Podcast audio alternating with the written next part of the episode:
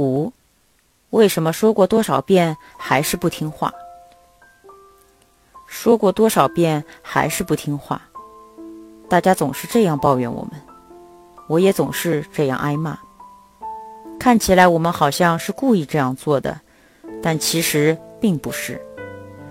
挨骂时，我总是非常后悔自己又犯傻了，但做的时候，以前发生过的事情就完全想不起来了，就好像被什么东西在后面推着一样，按耐不住自己。大家可能认为我们是不会吸取教训的家伙吧？其实我们也知道，大家感到恼火、悲哀，但即便知道，还是忍不住会犯傻。请不要厌烦我们，我们真的需要大家的帮助。